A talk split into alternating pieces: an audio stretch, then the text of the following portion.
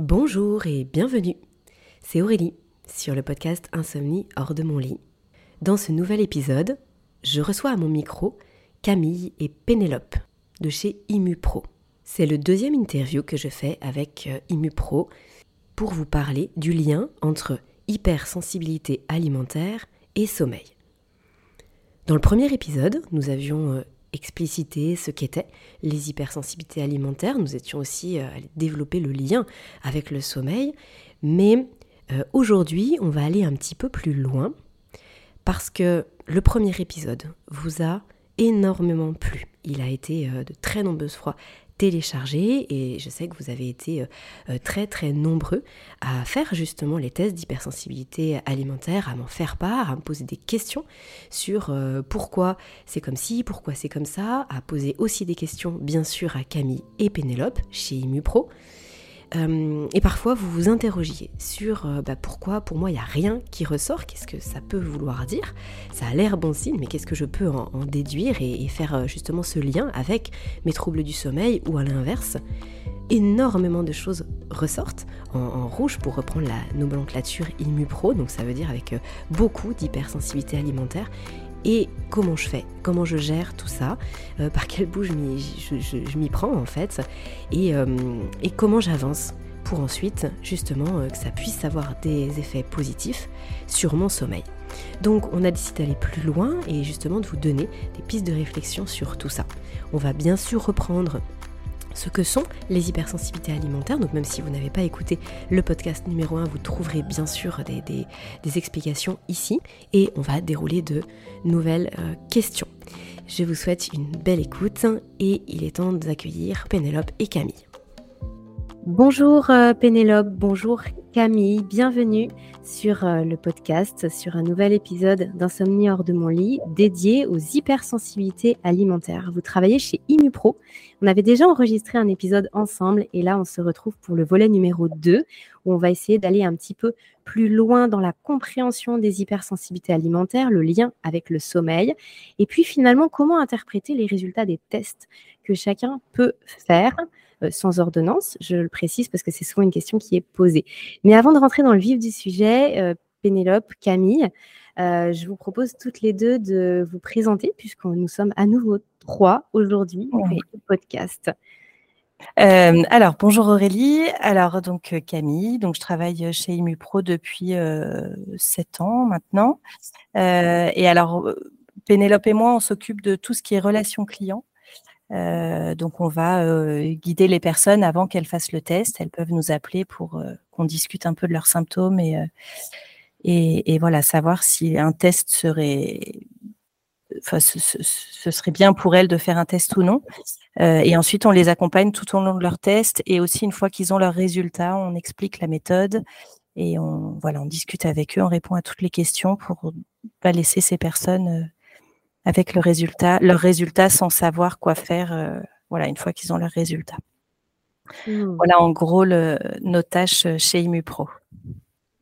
Est-ce que euh, Camille ou, Pénélope, l'une ou l'autre, vous pouvez peut-être nous redéfinir un petit peu ce qu'est ImuPro euh, et puis ce que vous proposez justement comme, comme service, parce qu'en plus là, les tests d'hypersensibilité alimentaire, bah, c'est euh, il y en a plusieurs déjà. Si on va sur le site, on voit qu'il y en a plusieurs. Est-ce que vous pouvez nous refaire un petit, une petite présentation euh, globale pour que les auditrices et auditeurs puissent euh, savoir ce qu'est ImuPro et les tests chez ImuPro? Alors, les tests ImuPro sont des tests pour détecter des allergies alimentaires retardées de type 3. donc, c'est alors en fait, il y a deux sortes d'allergies alimentaires. Il y a les allergies alimentaires de type 1 liées aux IgE donc là, c'est une allergie qui arrive tout de suite dès qu'on consomme un aliment, par exemple euh, une fraise ou, une cacahuète. Euh, tout de suite, on a une réaction immunitaire qui se passe. Donc soit des gonflements, soit des problèmes de peau. Tout de suite, on devient tout rouge ou on, tousse. enfin voilà, la réaction est immédiate. Et avec ces, allergies alimentaires donc liées aux IgE, euh, on peut, on pourra plus jamais manger cet aliment on sait que voilà, on est allergique, on peut plus le consommer, c'est terminé parce qu'on a une réaction qui arrive tout de suite. Alors que nous, avec les tests ImuPro, on va on va venir euh, détecter les allergies alimentaires retardées, donc liés aux IgG. Donc les symptômes qui sont normalement de type inflammatoire et chronique, ils arrivent quelques heures après la consommation de l'aliment jusqu'à quatre jours. Euh, et les symptômes sont, voilà, comme je vous l'ai dit, inflammatoires et chroniques. Donc on a tout ce qui est problème de peau, tout ce qui est problème de poids, tout ce qui est euh, migraine, euh, des, des rhinites, enfin toutes les infections de la sphère ORL, voilà, et notamment aussi de la fatigue chronique et les problèmes, les troubles du sommeil. C'est très difficile de savoir quel aliment nous crée ces inflammations. Parce que bah voilà, le symptôme, il arrive plusieurs jours après la consommation de cet aliment. Et, et on ne peut pas se dire que notre migraine qui arrive un mercredi est provoquée par l'œuf qu'on a consommé le samedi d'avant. Quoi. Donc, donc voilà pourquoi c'est assez difficile de savoir mmh. quels aliments créent ces inflammations. Et alors pourquoi plusieurs euh, panels Si on va sur votre site, sur le site d'ImuPro, qu'on veut commander justement le, kit, pourquoi plusieurs euh, panels? À quoi ça correspond? Alors, on propose six tests entre 22 et 270 aliments. Et euh, alors, le petit test qui fait 22 aliments, alors c'est vraiment la base en fait de l'alimentation. Celui-là, on le conseille plus aux enfants alors, sachant qu'on teste les enfants, on peut tester les enfants à partir de un an. Avant un an, on préfère tester la, maman parce qu'elle a, donné tout son patrimoine euh, aux enfants. Donc euh, voilà, et, à partir d'un an, l'enfant commence à se faire sa propre immunité. Donc euh, voilà, on dit que c'est bien de commencer vers un an. et ensuite, en fait, à chaque fois, on va rajouter des aliments. voilà, on part de la base de l'alimentation, donc le gluten, tous les laits animaux, euh, voilà, et ensuite on, affine pour arriver à 270 aliments qui le test le plus complet et qui, voilà, qui est très complet. Et après, il y a, dans le complet, il y a beaucoup d'aliments qu'on ne consomme pas forcément. Euh, c'est pour ça que quand les personnes se demandent quel test elles vont faire, on, on dit de bien regarder les listes d'aliments test par test et de prendre le test qui correspond le plus à ses habitudes alimentaires pour essayer de ne pas louper trop d'aliments et voilà. Et c'est mmh. plutôt des aliments que la personne consomme deux ou trois fois par semaine. Mmh, ok. Est-ce qu'il y a d'autres tests en parallèle de ça que vous proposez chez ImuPro? Alors, on teste aussi, alors qui est inclus dans le test ImuPro complet, justement, on a le test anti-candidat, donc qui peut permettre de, détecter s'il y a une, une, candidose ou pas. C'est un dosage d'anticorps anti-candidat. Et on fait aussi le test qui s'appelle DAO et qui va déterminer une intolérance à l'histamine. Une mmh. intolérance à l'histamine peut souvent se traduire par des maux de tête. et l'histamine est libérée par souvent le, chocolat, la charcuterie, le vin. Voilà. Mmh. D'accord, donc ça, ça peut se faire en complément des, des, comment dire, des panels d'aliments qu'on peut choisir. Donc, par exemple, on va prendre 90 aliments, mais on peut venir faire ça en plus si on suspecte quelque chose. Voilà, exactement. Ok. Est-ce que vous pourriez nous expliquer comment peut se former une hypersensibilité alimentaire? Parce que moi, j'ai beaucoup de personnes qui me disent, mais je ne comprends pas, avant tout allait bien, et puis bah, j'ai la sensation presque du jour au lendemain, il y a plein d'aliments qui, qui me gênent, qui peuvent créer des ballonnements, qui me font réagir, ou alors je constate en faisant un test, que j'ai des hypersensibilités alimentaires que je n'avais pas identifiées parce qu'effectivement, comme Camille, tu l'expliquais très bien, il y, a, ce décalage de, plusieurs jours. Mais je ne comprends pas pourquoi d'un seul coup c'est arrivé. Qu'est-ce qui fait que là, euh, pour moi, c'est apparu alors que toute ma vie, j'ai jamais eu de soucis avec ça au niveau digestif? Alors, c'est souvent euh, multifactoriel, en fait. Ça peut venir de, de prise d'antibiotiques ou de périodes de stress, euh, des infections ou des mycoses qui vont venir en fait détériorer la, barrière intestinale. Et à partir du moment où elle devient poreuse, elle va laisser passer des particules d'aliments qui vont se retrouver dans le sang alors qu'ils ne devraient pas y être. donc là, des anticorps vont se former euh, puis des complexes euh, anticorps antigènes vont aller euh, potentiellement se fixer sur des tissus. En tout cas, il y a des complexes qui se forment. Donc, soit ils vont se fixer sur des tissus, et là, on parlera d'une réaction spécifique. donc, ça va créer une, une, inflammation plutôt de type migraine, enfin qui sera localisée migraine ou sphère ORL ou sphère digestive, ce sera bien localisé. Ou bien, si le complexe anticorps antigène reste circulant dans le sang, ça va causer des symptômes non spécifiques de type problème de poids ou la, fatigue chronique ou les troubles du sommeil, par exemple. Donc c'est par ricochet, hein, si, je, si je te suis bien, c'est par ricochet, c'est-à-dire qu'il va y avoir une, donc certaines particules d'aliments qui peuvent passer alors qu'elles ne devraient pas, ça fait mmh réagir le, système immunitaire, donc ça crée une inflammation globale et cette inflammation globale fait le lit de ce que tu viens de citer, les troubles du sommeil, la fatigue permanente, les problèmes de poids, etc. C'est bien ça? Exactement. D'accord. Qu'est-ce qui, d'après votre expérience, mmh, se résout le mieux quand on vient travailler sur les hypersensibilités alimentaires, quand on arrive à venir identifier quels aliments nous font réagir, qu'on vient bah, travailler dessus, faire une éviction, faire un roulement, vous allez nous expliquer tout ça juste après. À quoi on peut s'attendre et sous quel délai? Alors en fait, on va vraiment cibler toutes les inflammations qui sont de type chronique et inflammatoire.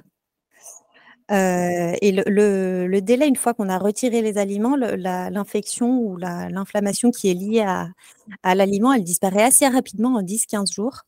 Ça ne veut pas dire que le, taux euh, d'anticorps va, va, lui descendre euh, de façon très importante, mais l'inflammation, elle disparaît assez rapidement.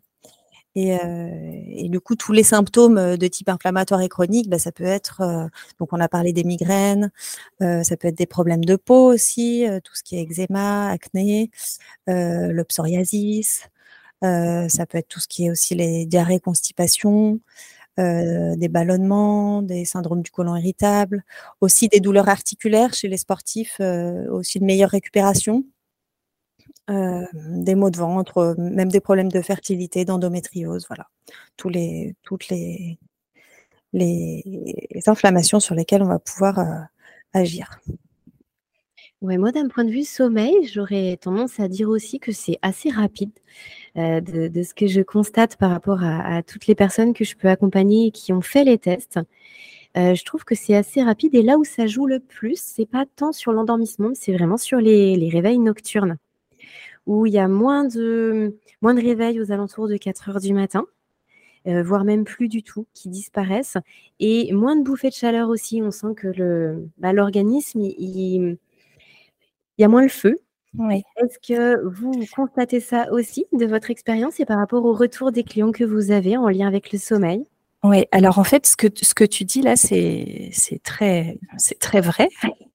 Euh, parce qu'on voit que donc, le cortisol, qui est l'hormone du stress, euh, c'est aussi l'hormone euh, immunosuppresseur naturel chez l'homme. donc, en cas d'inflammation, le taux de cortisol, il va augmenter. Donc, en fait, le cortisol qui est élevé plutôt le matin et qui a tendance à diminuer tout au long de la journée, de la journée pardon, il va rester élevé toute la journée et même la nuit. Alors que normalement, la nuit, c'est plus la mélatonine qui prend le relais. Et donc là, vu que cette hormone reste élevée, euh, ça crée une inflammation. Euh, et donc, euh, donc voilà, donc on n'arrive pas à dormir, donc on se réveille, donc on, voilà, ces troubles du sommeil apparaissent. Et c'est vrai que si on arrive à, réguler cette inflammation, surtout même à, l'éliminer, bah, le, cortisol, enfin le, taux de cortisol, il va revenir à la normale et, le, sommeil sera beaucoup moins perturbé ainsi que tous ces troubles. Donc c'est vrai qu'une des pistes pour essayer de combattre ces troubles, c'est vraiment de connaître les aliments qui peuvent nous créer des inflammations et de travailler dessus euh, derrière. Et du coup, on prend vraiment le problème à sa source. Mmh. Et oui, et c'est intéressant euh, ce que tu dis, Pénélope, parce que souvent, lorsqu'on parle d'inflammation chronique, euh, d'ailleurs, il y a énormément de, vidéos sur YouTube ou même des, podcasts là-dessus, où on va dire, bah voilà, s'il y a inflammation chronique, il faut venir prendre des aliments naturels, anti-inflammatoires, le curcuma, etc. Mais là, finalement, on est juste en train de mettre un patch, que là, avec les hypersensibilités alimentaires, on vient à la source. Et c'est ça qui fait toute la différence. Mais j'imagine que vous êtes confronté à ces questions régulièrement aussi. Oui, Oui, ouais, tout à fait. Alors, c'est vrai que les personnes, quand ils commencent à mettre en place la méthode ImuPro, donc à supprimer les aliments qui créent les inflammations, les premiers symptômes qui, enfin les premiers, pardon, les premiers bienfaits qui ressortent, les personnes nous disent, bah, on se, on dort bien, on se réveille plus, et surtout le matin, on se réveille et on a vraiment l'impression d'avoir dormi. Et ça, c'est vrai que c'est incroyable parce qu'il y a même des personnes qui se rendaient pas compte qu'elles dormaient pas bien ou voilà, c'était dans leur routine et bah, toutes les nuits, ils se réveillaient euh, au moins une fois par nuit, puis après, ils se rendormaient plus ou moins bien. Et, euh, quand, ils nous disent, bah oui, on a arrêté, je sais pas, le, gluten, par exemple, et ben voilà, on, se sent bien, on se sent mieux, on dort bien, on se réveille plus, et le matin, on a vraiment l'impression d'avoir dormi. Et je rajouterais même aussi le, brouillard mental et euh, cette, notion aussi de, déprime ou de yo-yo dans l'humeur, euh, qui sont des choses qu'on vient assez souvent, assez fréquemment liées au sommeil en disant bah, c'est parce que mon sommeil n'est pas récupérateur ou c'est parce que je dors pas assez. Et finalement, bah, alors, ça peut bien sûr être lié au sommeil parce qu'on sait l'importance du sommeil paradoxal sur l'humeur, sur la gestion des émotions, sur la capacité de concentration, etc. Bien sûr. Mais parfois, euh, bah, en fait, il y a plusieurs choses qui sont liées. Hein. ça fait comme un espèce de cocktail euh, un peu négatif, un cercle vicieux. Et, quand on vient enlever les aliments qui créent des hypersensibilités alimentaires, bah, on se retrouve avec une euh, fraîcheur mentale qui est quand même assez extraordinaire et qui permet d'avoir une autre relation avec son sommeil aussi, finalement. C'est vrai, c'est vrai. Donc, euh, oui, aller supprimer tous ces aliments qui créent les inflammations, c'est voilà une pièce du puzzle en plus pour que, euh, bah, que tout fonctionne, quoi. Et qu'on dorme bien, et que après, c'est vrai que quand on, quand on ne dort pas bien, et bah derrière, il n'y a rien qui va. Et c'est vrai que les retours qu'on a aussi, c'est beaucoup de, récupération d'énergie, donc qui va vraiment avec ce, bah, ce, sommeil qui va mieux et aussi ce brouillard mental dont tu parlais, Aurélie. Euh, non, les gens disent j'ai récupéré une énergie, quoi. C'est comme ça qu'ils le traduisent souvent. Euh mmh.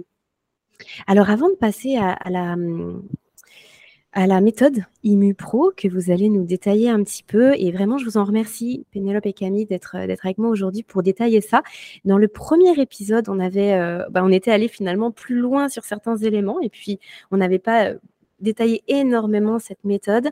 Et là, ça nous permet, dans ce volet 2, de venir apporter des choses très précises aux personnes qui font les tests, parce que finalement, bah, parfois, la liste, elle est vide. On réagit pas. En fait, il n'y a pas d'aliments qui ressortent dans le rouge, hein, pour reprendre la nomenclature qui, est la vôtre. Euh, puis parfois, bah, on ressort avec énormément d'aliments dans le rouge et on peut se retrouver euh, un petit peu perdu dans tout ça. Donc, qu'est-ce que je fais? Et vous allez nous en parler. Mais avant ça, j'aimerais revenir sur une chose que tu as dit tout à l'heure, Camille, à savoir que pour les enfants, on venait plutôt tester la maman parce que bah, la maman, elle vient transmettre certaines choses au, bébé, au nourrisson. Et puis ensuite, lui, il va créer petit à petit en grandissant et, dans son environnement son propre système immunitaire. Mais il y a pas mal de mamans, euh, de parents, de futures mamans aussi qui écoutent ce podcast.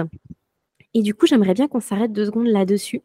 Est-ce que vous pouvez m'expliquer comment euh, bah, finalement comment c'est possible que la maman elle puisse transmettre ça, puisque finalement on a l'impression que c'est son propre système immunitaire qui, peut réagir et surtout c'est sa propre perméabilité euh, intestinale qui est en cause. Donc comment c'est possible que pour le petit euh, finalement ce soit pareil?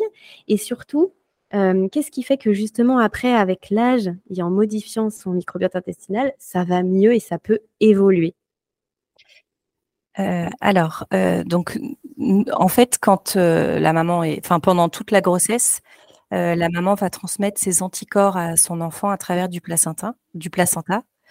Euh, voilà, donc c'est pour ça qu'on dit qu'avant 12 mois, l'enfant il a encore le système immunitaire de sa maman et que ça sert à rien de, de tester l'enfant parce que voilà, il aura globalement les mêmes intolérances alimentaires que sa maman.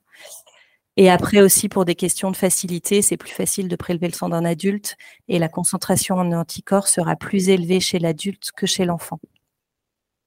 Voilà. Donc ça veut dire que si la maman, elle ressort avec une, euh, hypersensibilité aux œufs, par exemple, qui est vraiment assez commune, et tu la citais tout à l'heure, on peut se dire assez facilement que le bébé aura la même fragilité et du coup, on peut se dire que bah, de lui en donner tous les jours à tous les repas, c'est peut-être pas la meilleure idée du monde. On va essayer d'y aller mollo et puis de voir petit à petit comment lui réagit en grandissant, c'est ça? Oui, tout à fait.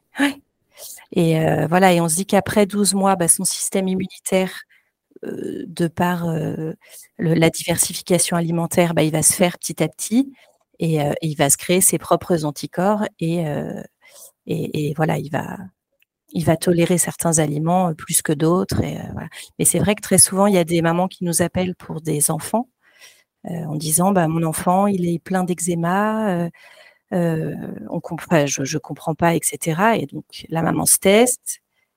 Et très souvent, ces mamans, elles allaitent. Donc, voilà, on leur dit bah, à travers l'allaitement, vous allez supprimer vous, vous allez supprimer les œufs, le lait de vache, etc. et, et, en fait, on se rend compte que l'enfant va beaucoup mieux quand, quand la maman a supprimé les aliments qui, elle, lui posaient problème. Oui, donc il n'y a pas forcément besoin, ben besoin entre guillemets, mais c'est pas forcément lié à une porosité intestinale, parce qu'on peut imaginer que bébé, quand il arrive au monde, il n'a pas forcément une porosité intestinale, et c'est ce qu'on peut effectivement souhaiter.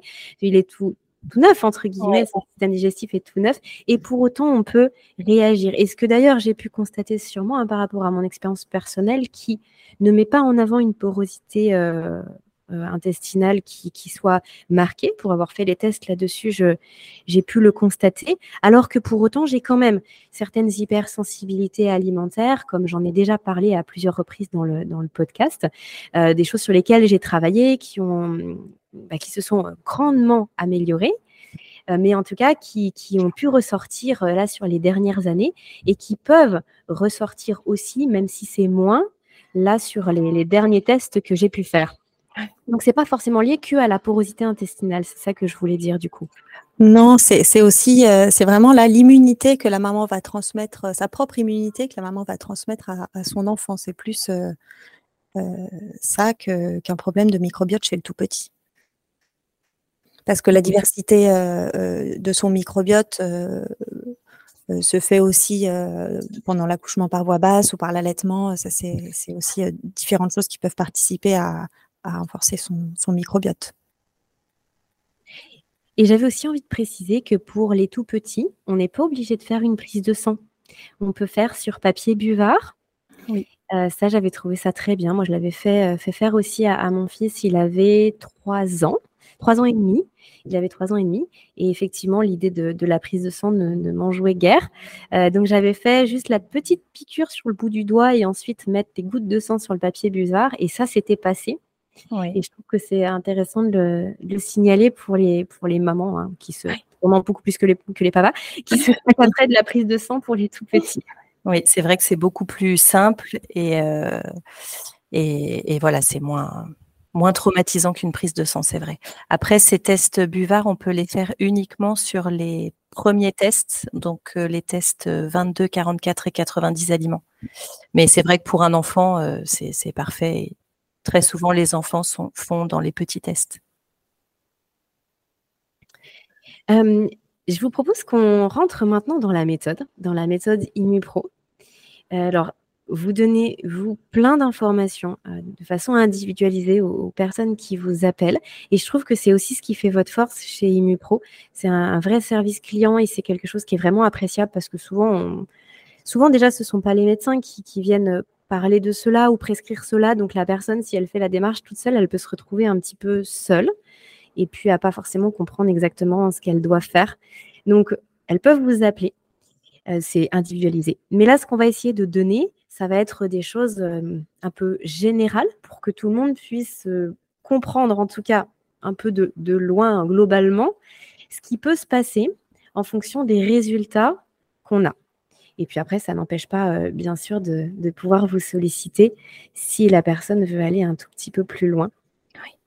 Alors, en préparation de cet épisode, Camille et Pénélope, vous m'avez indiqué qu'il y avait finalement trois types de profils le profil normal, où il y a euh, environ 20 aliments qui, ressortent, qui peuvent ressortir. Donc ça, j'imagine sur un test complet, mais vous me, vous me le redirez. Le profil à zéro, qui reste assez rare, mais du coup, là, il n'y a pas d'aliments qui ressortent. Tout, tout est en vert. Et le profil vraiment chargé, ou à l'inverse, là, il peut y avoir énormément d'aliments qui, qui, ressortent, et du coup, il faudrait aller euh, peut-être creuser autre chose. Est-ce que vous voulez m'en parler un petit peu plus en détail pour que tout le monde puisse comprendre? Euh, oui, alors euh, oui, alors c'est vrai que quand, quand, tu dis comme ça, Aurélie, 20 aliments, ça fait très peur. On se dit oh là là mince, ça, ça va être très compliqué. Après, nous, la méthode, elle est vraiment en trois phases. donc la première phase, c'est d'éliminer tous les aliments qui ressortent en orange et rouge. Donc les aliments qui créent des inflammations dans nos tests ressortent en orange et rouge. Euh, donc, on va les éliminer complètement de l'alimentation pendant 6 à 8 semaines euh, pour, calmer un peu toutes les inflammations. Euh, voilà. Donc, après, plus il y en a, voilà, ça, dépend vraiment. Après, quand on dit 20 aliments, on a tous les aliments qui contiennent du gluten. Alors, ça fait vite 7 ou 8 aliments déjà. Après, si on a les laits, ça fait pareil, 6 ou 7 aliments, je ne me souviens plus exactement. Mais, mais voilà, c'est en fait, il ne faut pas trop se fier au nombre d'aliments qui ressortent parce que ça peut faire très peur. Mais, euh, mais voilà, plus se dire, hop, on supprime tous les aliments pendant 6 à 8 semaines pour calmer un peu les inflammations. Après, le taux d'IgG, ce n'est pas en 8 semaines qu'il va diminuer. Il restera très élevé parce que le taux d'IgG monte très vite et il redescend après vraiment très, très, très doucement. Mais en tout cas, pendant ces 8 semaines, ce qu'on veut, nous, c'est que les symptômes, s'ils viennent de l'alimentation, ils disparaissent et, que les personnes se, sentent mieux pour ensuite laisser place à la deuxième phase. Donc la deuxième phase qui va être la phase de, provocation. Donc on va euh, parmi les aliments qui ont été euh, éliminés, donc en orange et en rouge dans le, profil de résultat, les réintroduire un par un à raison de un tous les quatre jours. Parce qu'on a vu donc que les symptômes et les inflammations pouvaient euh, arriver entre 3 heures et 3 jours après avoir consommé l'aliment. Donc là, on va bien attendre 4 jours entre chaque réintroduction. Donc on va réintroduire le premier aliment et puis observer ensuite pendant les heures et jusqu'à 3 jours après l'avoir réintroduit si une réaction se produit. Donc ça peut être soit un symptôme qui avait disparu pendant la période d'éviction qui réapparaît, ça peut être une prise de poids nocturne d'un kilo, un kilo cinq la première nuit suivant la réintroduction de l'aliment. C'est une, prise de poids qui est liée à une, rétention d'eau. et ça peut être aussi toute réaction un peu surprenante qu'on observe. Si, si, une de ces trois réactions se produit, dans ce cas, on va, on va poursuivre l'éviction de cet aliment pendant une année complète. Et si au contraire tout s'est bien passé pendant la phase de provocation, on pourra à nouveau consommer cet aliment. Euh, mais comme le disait Camille tout à l'heure, le taux d'IgG n'est lui pas redescendu, donc on va ne pas le proposer tous les jours euh, au corps, donc on va le consommer bien en rotation à raison de euh, une fois tous les quatre jours, donc environ deux fois par semaine. Mmh. On parle en journée. On a le droit de consommer cet aliment sur une journée, mais après bien laisser quatre jours pour attaquer une nouvelle journée avec ce même aliment. Ah, c'est intéressant. Bah, déjà, merci pour là toutes ces précisions. Euh, et c'est intéressant ce que là tu viens de soulever. Il vaut mieux manger, par exemple, euh, un petit peu, admettons, on réagit aux, amandes.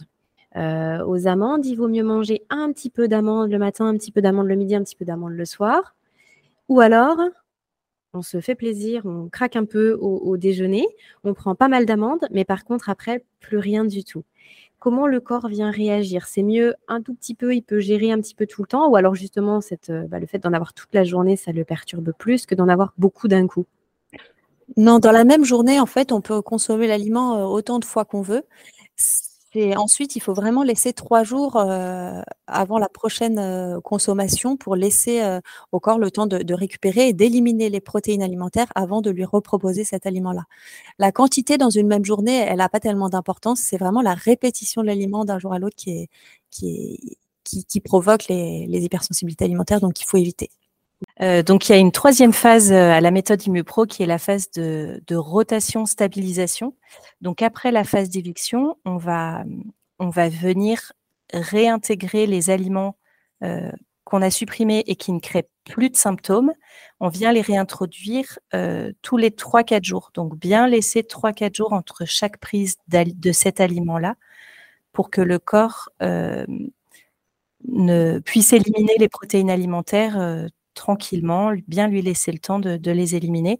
Et pareil avec les autres aliments qui ressortent en vert, on essaie de pratiquer au maximum cette rotation pour, que, pour ne pas créer de nouvelles intolérances alimentaires. Et à la fin de cette phase de stabilisation, au bout d'un an, on va de nouveau faire une phase de provocation avec les aliments qui avaient été éliminés une année. D'accord. Ok. Moi, j'ai bien envie de rajouter quand même quelque chose, c'est que si on se rend compte qu'il y a quand même des hypersensibilités alimentaires, alors là, même si on est sur le profil normal, ça peut quand même valoir le coup de venir travailler en parallèle sur ces intestins, parce que quand même, on en a beaucoup parlé dans la première partie de ce podcast, bah, ça peut vouloir signifier soit qu'il y a une porosité intestinale, soit qu'il y a un déséquilibre au niveau du microbiote. Et du coup, j'imagine, mais vous m'arrêtez si je me trompe, que le, ce sera d'autant plus facile de venir réintégrer les aliments si en parallèle on vient travailler sur son système digestif de, façon globale, que si on ne fait juste rien du tout, juste on enlève, et puis on attend que ça se passe, mais on change rien du tout dans sa vie, et puis après on, réintroduit. J'imagine qu'il y a quand même une différence. Oui, oui. Alors c'est vrai que ces deux, ces deux tests, donc ImuPro et Microbiote, sont quand même très liés. Euh, parce que le microbiote, il va venir réparer, enfin prendre une photo des intestins et voir euh, bah, toutes les bactéries que, qui sont, que nous avons. Euh, donc, prendre une photo de, de, de, ce microbiote. Donc, le microbiote va venir. Pardon, je, je m'emballe un peu dans ce que je dis. Je perds un peu le fil. C'est deux analyses qui sont très complémentaires en fait, parce qu'il y en a, il y en a une. En, en fait, en faisant le test on va arrêter d'agresser la barrière intestinale avec des aliments qui ne lui conviennent pas. Et sur l'autre volet, on va la réparer avec potentiellement des prébiotiques, des prébiotiques. Donc ça se complète très bien les deux analyses. Et, oui, c'est bien d'attaquer par les deux fronts, c'est sûr. Merci Pénélope. Mmh. Est-ce qu'on peut passer maintenant au, profil un peu plus extrême? Que vous voyez, j'imagine, un petit peu moins, en tout cas pour le profil à zéro. moi, je, le vois peu dans les clients que j'ai. J'ai dû le voir je l'ai vu deux fois. Donc pour dire, ça fait vraiment pas beaucoup. Mais vous qui en voyez passer beaucoup plus, vous avez peut-être d'autres statistiques. En tout cas, ça me semble plutôt rare les personnes qui, qui ne vont réagir à rien du tout. Est-ce que vous pouvez nous en parler un petit peu? Et du coup, d'où pourraient venir leurs symptômes? Si ce test est à zéro alors qu'elles ont migraine, problème de peau et troubles du sommeil, par exemple Alors, c'est vrai que le, profil à zéro reste quand même très rare. Euh, voilà, nous on en a, on en a vraiment pas souvent. Après, c'est plutôt une chance d'être à zéro. Ça veut dire que, bah, en fait, euh, bah, toutes ces inflammations viennent pas de la piste alimentaire. Donc, c'est une enfin voilà, c'est une piste qu'on a explorée et, euh, et voilà, donc c'est plutôt bien. On sait qu'on peut consommer un peu ce qu'on ce veut, voilà.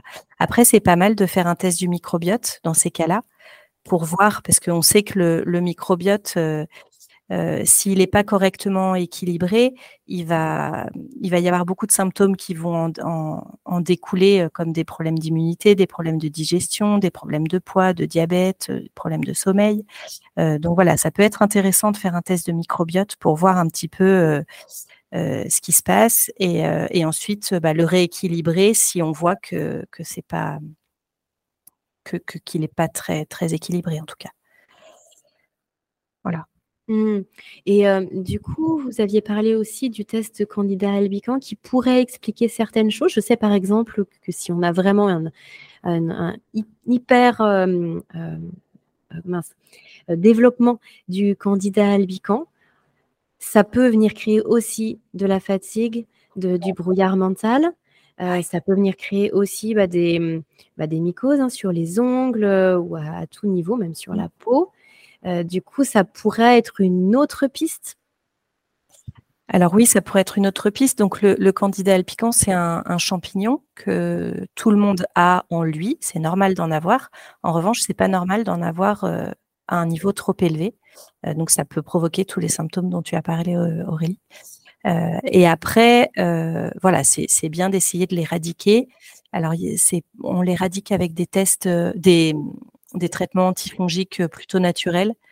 Et voilà, globalement, il faut pas manger sucré, il faut pas manger des aliments trop fermentés, la levure, etc. Parce que le, champignon va venir se nourrir de tous ces aliments.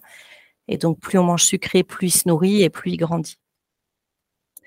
Oui, donc quand tu dis éradiquer, parce que vu que c'est normal d'en avoir, c'est surtout pour venir ramener à l'équilibre les, voilà, les proportions, parce qu'effectivement, c'est un écosystème qui, euh, qui se complète très bien entre les champignons, entre les bactéries, entre voilà tout, tout ce qu'on peut avoir au, sein de notre euh, microbiote.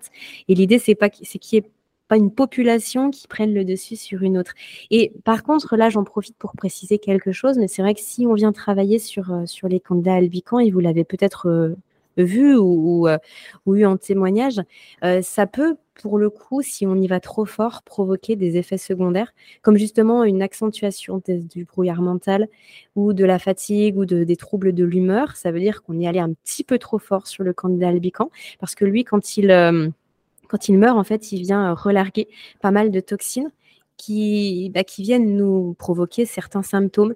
Donc, je précise juste ça parce que souvent, on est un petit peu dans un enthousiasme d'avoir trouvé un peu l'origine de nos symptômes. Et puis, on peut vouloir euh, y aller très vite et justement vouloir se dire, je vais éradiquer complètement le candidat albican. Sauf que si on ne prend pas son temps et qu'on va trop vite, on peut se retrouver avec l'inverse de ce qu'on souhaite. Donc, je, trouve que c'est important de, le préciser. C'est un petit peu tout hein, pour ce qui concerne le microbiote, mais c'est vrai que quand on vient travailler sur cette... Euh, c'est presque comme un organe à part entière, finalement, tellement il fait partie de nous et qu'il est en grande quantité. Il faut quand même y aller doucement et venir jouer sur ces équilibres petit à petit. Oui, tout à fait. Tu fais bien de, tu fais bien de le préciser. Que c'est vrai qu'après, si le, le taux de candidat albican est trop élevé, le corps il va aussi se fatiguer pour essayer bah, de, de combattre ce candidat albican qui, est en trop grand nombre. Euh, donc après, voilà, ça crée de la fatigue, euh, enfin tous les symptômes euh, dont on a parlé avant. Mmh et alors, quoi faire lorsqu'on découvre nos résultats de test et que tout est rouge? Alors bon, tout rouge, ça m'étonnerait que, enfin j'espère que c'est complètement possible que tout soit rouge. Ce serait euh, vraiment très très désespérant, j'imagine. Mais en tout cas, c'est vrai qu'on peut se retrouver avec beaucoup de rouge et orange. Et je me mets à la place de la personne qui reçoit ces tests-là. Heureusement, je n'ai pas été dans cette situation. J'avais euh, les premiers que j'ai faits, j'avais quand même pas mal de choses qui ressortaient, mais c'était quand même pas tout rouge. je me mets à la place de la personne, on se dit, mais par quel bout j'y prends? Parce que là, je vais finir par juste faire une monodiète de pommes. Et euh, qu'est-ce que je fais et qu'est-ce que je mange? Même d'un point de vue social, ça peut être compliqué, parce que là, vous parlez de 6 à 8 semaines. C'est pas, c'est pas rien non plus, deux mois. Euh, voilà. Comment, comment on démarre? Comment on s'y prend finalement?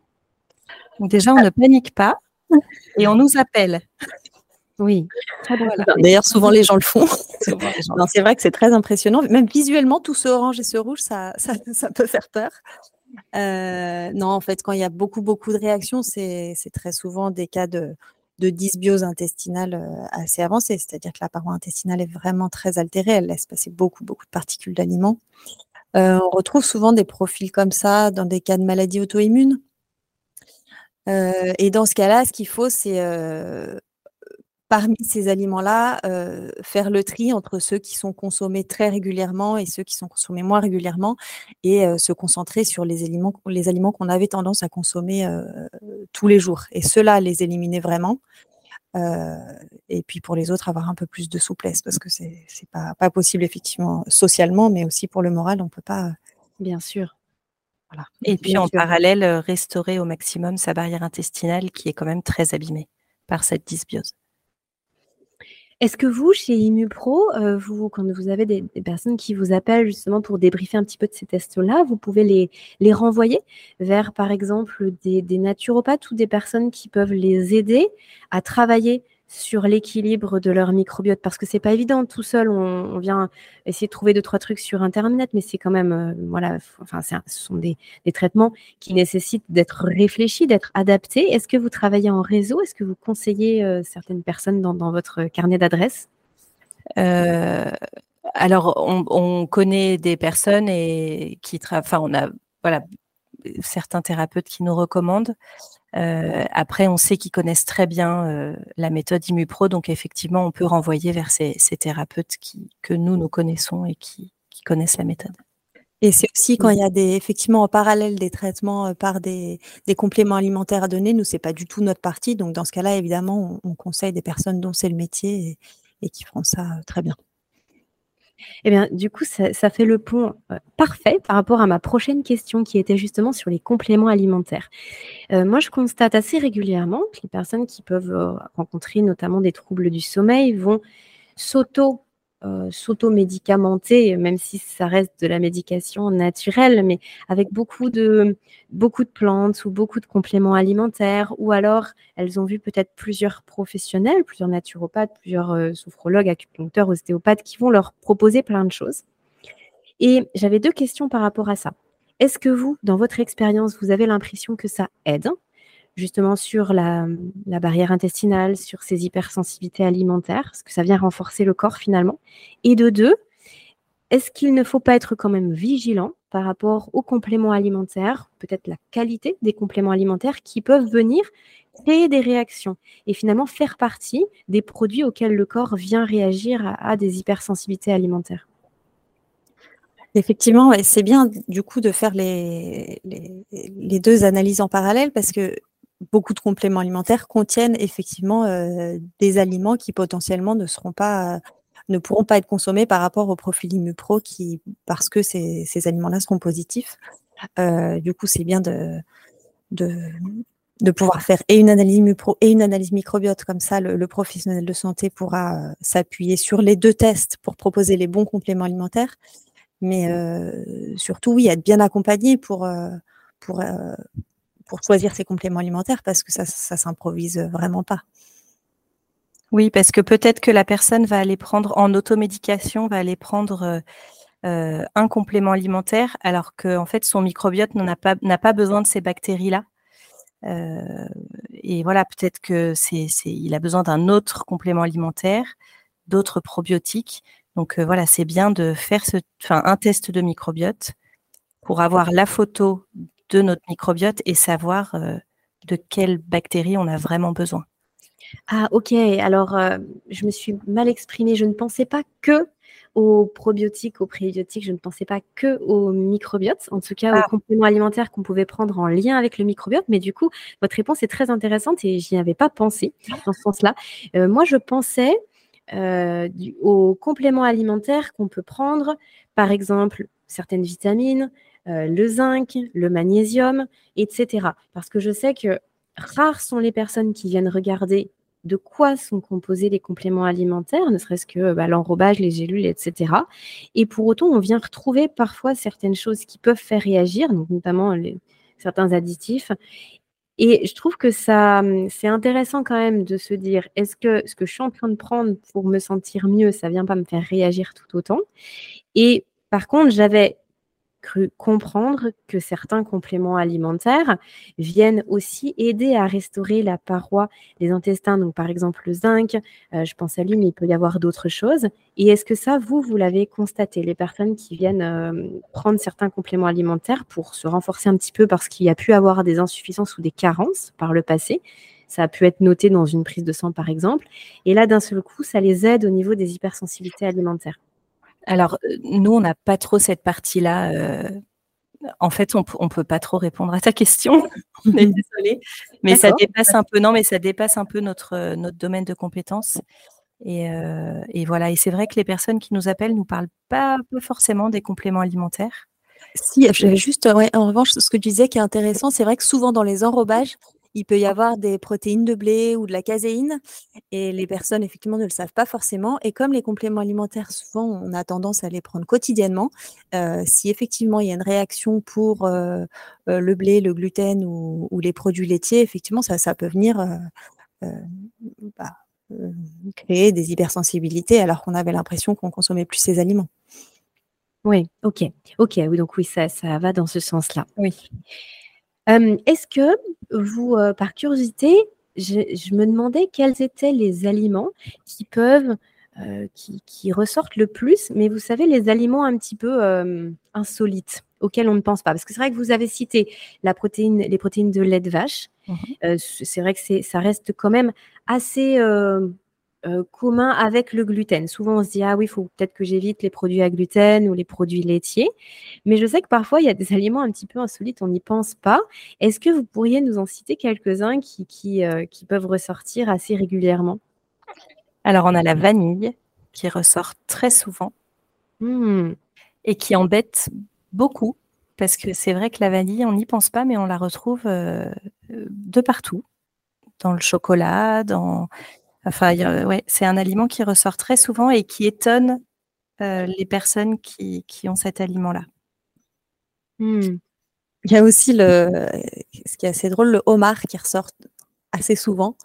Et le homard, en fait, c'est souvent le fait d'une allergie croisée avec les acariens.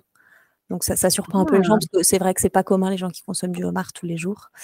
Donc voilà, souvent c'est croisé avec les acariens, c'est pour ça que ça ressort. Est-ce que, est que euh, Pénélope, tu peux nous en dire deux mots des allergies croisées? Parce qu'effectivement, euh, là, on n'a pas encore cité ce terme-là. Et pour autant, je trouve que c'est super pertinent parce qu'effectivement, on va se retrouver dans les tests. Et moi, ça m'est arrivé. Et j'ai beaucoup souri en voyant certains aliments. Euh, alors, il y en avait un, je me rappelle plus enfin, lequel c'était, mais je me disais, mais je, ne sais même pas ce qu'est cet aliment. C'est-à-dire, je, n'avais jamais vu ce mot-là. Mais c'est vrai que pour certaines choses, euh, bah, ça ressortait alors que je n'en mangeais absolument jamais. Donc, on a du mal à comprendre pourquoi notre corps réagit à ça. Euh, tu peux nous en dire deux mots? Alors, on est loin aussi d'être des spécialistes dans les allergies croisées, mais effectivement, il y a des, euh, allergies qui seront bah, type les acariens ou l'ambroise ou le bouleau, qui il va y avoir des ponts entre l'hypersensibilité alimentaire et l'allergie à cette plante.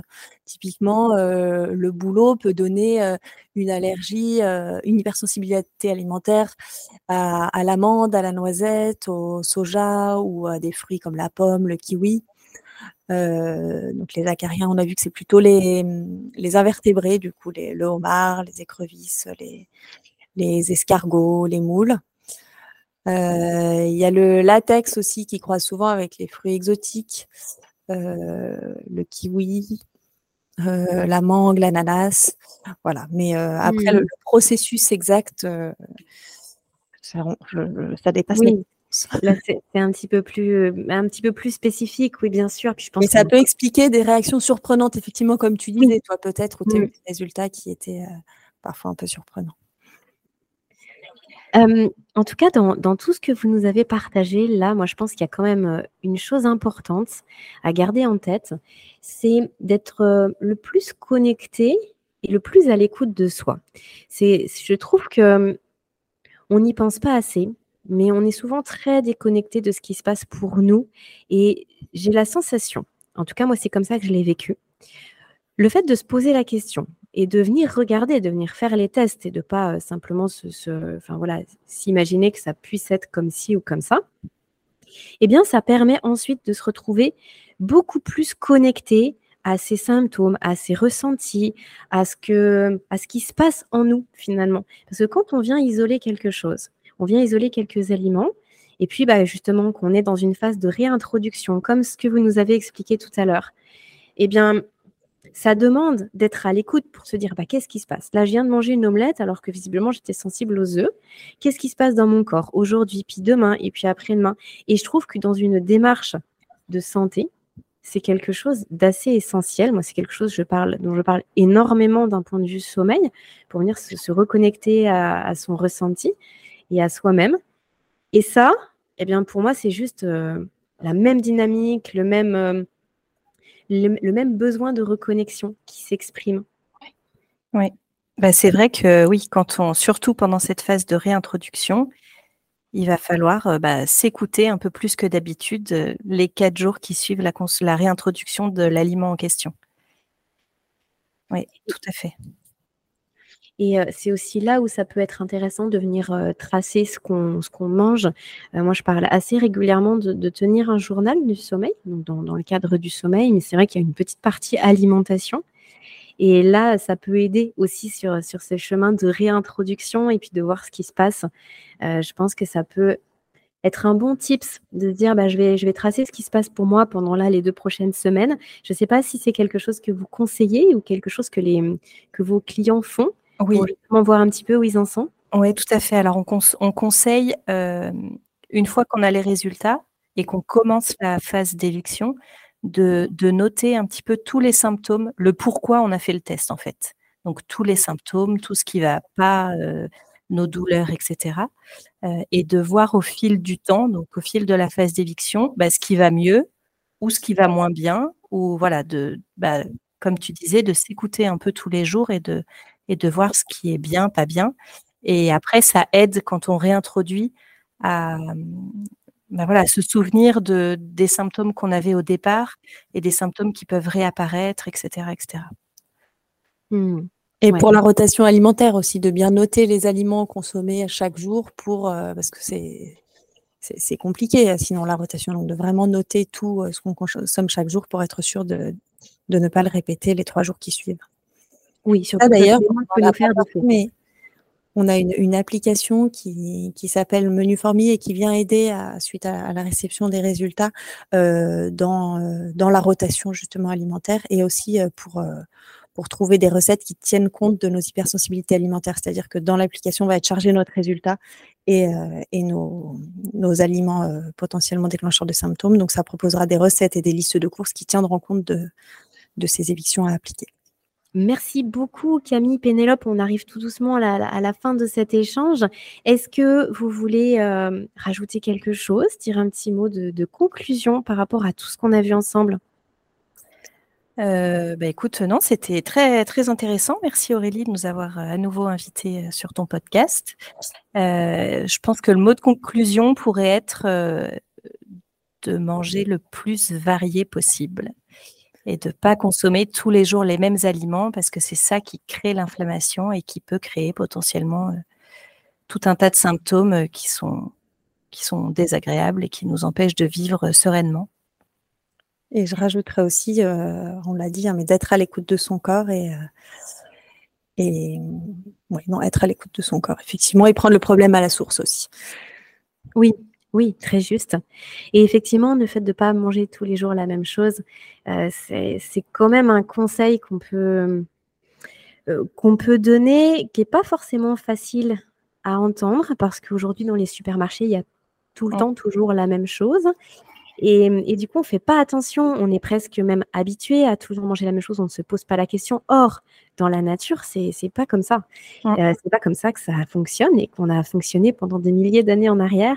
Et donc, c'est intéressant, Camille, d'avoir ton, ton retour là-dessus et je, suis contente que tu aies pu le préciser parce qu'effectivement, plus on revient à la, à la, source, plus on revient à une alimentation euh, brute, non transformée, locale, de saison, mieux on va à tout niveau. Et finalement, bah là, c'est encore, euh, ça appuie encore là-dessus. Donc, c'est vrai que le mieux, l'idéal, c'est de venir faire attention à quelle saison on est et de ne pas euh, vivre en automatique. On n'est pas des robots. Et de venir se poser la question de si on n'a pas tout le temps la même chose dans, les assiettes.